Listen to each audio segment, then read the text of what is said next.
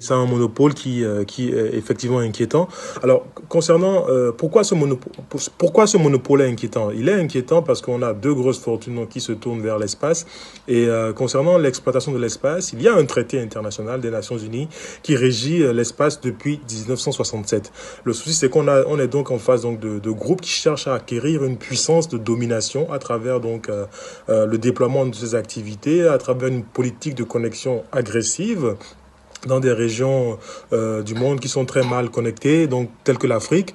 Or, depuis 2015, les USA ont été les premiers à faire évoluer, par exemple, leur législation, ce qui leur permet d'exploiter commercialement, par exemple, tout ce qu'ils peuvent trouver depuis euh, l'espace. Le risque, c'est qu'on a, euh, qu'on se retrouve donc face à, à des actions qui visent à apporter des coûts au porte-monnaie des, des internautes africains.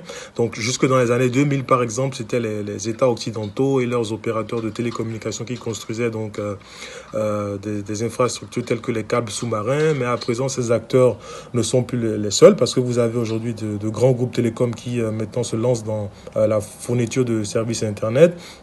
C'est le cas de Google par exemple qu'on a qu'on a vu euh, déployer des ballons donc à travers son projet Loon qui euh, ciblait entre autres l'Afrique pour fournir euh, de, des services d'internet.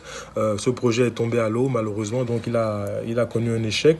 Mais le souci c'est qu'à travers donc de tels de tels projets comme celui que qu'Amazon vient de, de, déployer donc le souci c'est qu'il y ait donc une véritable bataille autour donc des données qui circulent à travers voilà à travers le monde numérique donc car il règne aujourd'hui une grande donc par rapport à ces données euh, qui sont issues justement de, de l'usage des internautes.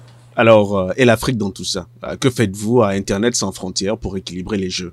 Du côté d'Internet sans frontières, il faut dire que c'est une situation que nous, nous suivons avec beaucoup d'intérêt, avec beaucoup d'attention.